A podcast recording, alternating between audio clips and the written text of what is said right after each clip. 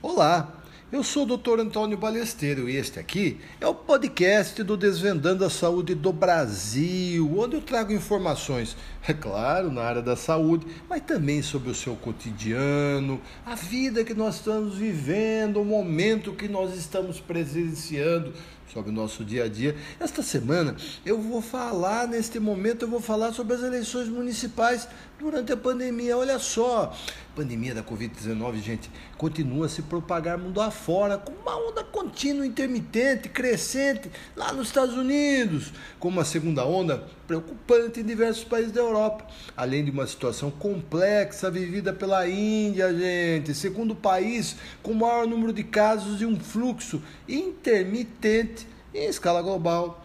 A América do Sul vê um aumento de casos e óbitos preocupante na Argentina e uma segunda onda em germinação aqui no nosso país, no Brasil.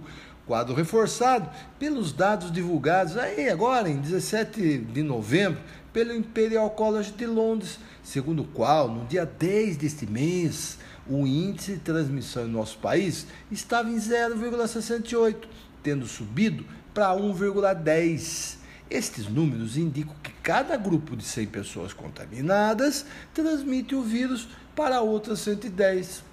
Esses dados levantados através da média das estimativas de mortes dos últimos 14 dias, tendo a média móvel de novas infecções subido 59%, olha só, nos últimos 7 dias em relação aos 14 dias atrás, sendo o maior percentual desde 3 de junho. Perante este quadro que suscita preocupação, cuidados de todos impõe ações de governança para conter a propagação de uma nova onda da Covid-19, vimos acontecer nossas eleições municipais. Olha, a gente ainda está anestesiado pela complexa eleição presidencial americana. Né? Eu tô, a senhora também deve estar vencida pelo democrata Joe Biden, histórica por derrotar o nacionalismo radical, xenofóbico e distante da ciência do Donald Trump. Eleição que será lembrada por termos visto o quinto presidente americano a perder a reeleição nos últimos 100 anos. Olha, ainda por ter sido o único a não reconhecer a lisura das urnas e a vitória do adversário. Claro, pelo sistema eleitoral de difícil entendimento e com uma apuração demorada em comparação aos padrões brasileiros, mas principalmente pelo efeito devastador deste evento sanitário nas estruturas da mais poderosa nação do mundo. O Brasil, terceiro país em casos e segundo em óbitos, vivencia a dualidade de entender que sua gente precisa trabalhar e, para tanto, vive a expectativa das festas de final de ano e de uma temporada de verão que precisa ser muito boa para aquecer os setores produtivos, municiando financeiramente os brasileiros após um ano que existiu da pior maneira possível. Foi xoxo, né? Tendo como contraponto a iminência de uma segunda onda, a qual exige que tenha, mantenhamos os cuidados sanitários e distanciamento social assim como ações de governança que monitorem, dissequem a evolução do vírus no país e protejam sua gente. Olha, o governo federal não dá demonstrações de entender, né, desde o início, a real dimensão do momento em que vivemos. Acertou ao demonstrar sensibilidade social e instrumental o auxílio emergencial. Muito bacana isso, muito bom mas erra ao persistir com narrativas dissonantes da ciência, da realidade dos fatos, ao tentar aparelhar politicamente o Ministério da Saúde e a Anvisa e na insistência de uma ação continuada de desgovernança desta crise sanitária. Pois é, as eleições municipais, assim como a eleição americana foi, tiveram como discussão maior o enfrentamento da pandemia. Diante desta constatação, vemos os candidatos explicitamente apoiados pelo presidente da República serem derrotados em sua ampla maioria. Uma, um grande apoiamento a candidatos de centro, com discursos eh, focados ou balizados pela ciência e pelo bom senso. Ainda o fortalecimento de algumas lideranças de esquerda, as quais atenuaram seu discurso radical. Hein? Primeiro turno dessas eleições radicou, ratificou a premissa que a reeleição beneficia o prefeito que a busca, a não ser em situação de um mau governo explícito, né, gente? Ainda mostrou que a população tem a percepção das ações de governança adotadas por eles e aprovou os que buscaram seguir a ciência, utilizar narrativas com base na empatia e privilegiar os cuidados com a vida humana. Foi praticamente unânime o não ao radicalismo verbal, ao extremismo ideológico e às propostas descoladas da realidade, pontos fora da curva.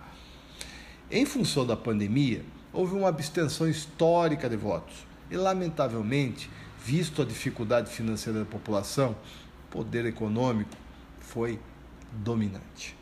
Acredito que o segundo turno, ao ocorrer em 57 municípios, seguirá este mesmo caminho e consolidará um quadro do perfil eleitoral da população brasileira para as eleições de 2022. Esta pandemia ceifou vidas e trouxe prejuízos de diversas ordens para todos. De outra maneira, desestruturou os modelos econômicos, políticos que eram prevalentes obrigou as pessoas a pararem e terem tempo de raciocinar sobre o mundo e necessariamente elaborarem menção de juízo sobre as ações de seus governantes. Entendo que estamos mais exigentes com aqueles que nos governam, independente do perfil ideológico, hein? mas certamente cansados, cansados de discursos ríspidos, insensíveis e fantasiosos. Afinal, quando se percebe tantas vidas sendo perdidas, quando se caminha por tantos meses em companhia do temor da doença, do desemprego e do futuro, o ser humano se torna necessariamente mais sensível e exigente. Acabadas estas eleições, ainda na expectativa da salvadora vacina, que acredito esteja à disposição a primeiro semestre de 2021 no Brasil, né? Estados Unidos já se fala para 10 de dezembro ainda de 2020 a, vacina da, da Pfizer é, Binotech já esteja disponibilizada, essa vacina bastante avançada, feita à base de, de RNA. Que eu vou falar mais para frente, vai, vai, vou falar na, no, no, no, no, próximo, no próximo material que eu publicar aqui. Olha, mas a gente tem um tempo razoável para ter resultados práticos para essa vacina, mesmo ela, ela vindo aí no primeiro semestre de 2021 no Brasil, hein? E iniciar a contenção dessa pandemia. Temos a missão de tocar nossas vidas com responsabilidade enquanto isso, gente, e os cuidados que o momento exige. Afinal, uma segunda onda da pandemia já mostrou sua cara. Ainda, temos que entender os motivos que nos trouxeram essa situação em que estamos exigimos dos nossos governantes uh, práticas administrativas que vislumbrem melhoria na qualidade de vida e reduzam essa desigualdade social que é aviltante. Em tempo, hein? Os protocolos adotados pelo Tribunal Superior Eleitoral foram bem elaborados e houve exigência de seu cumprimento nos locais de votação. Ainda, o TSE desenvolveu uma campanha de educação sanitária em nível nacional, a primeira realizada nesta pandemia, hein?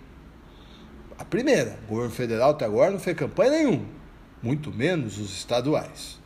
Espero, e nem os municipais, né?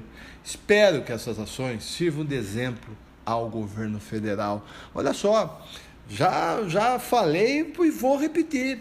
O meu próximo material, meu próximo artigo aqui nesse podcast Desvendando Saúde do Brasil é sobre as vacinas, a Covid-19 e as vacinas. Vamos ver o estágio dessas vacinas, que é um objeto de consumo de todos neste momento, e só a partir delas vamos conseguir é, iniciar o encerramento desta pandemia tão terrível.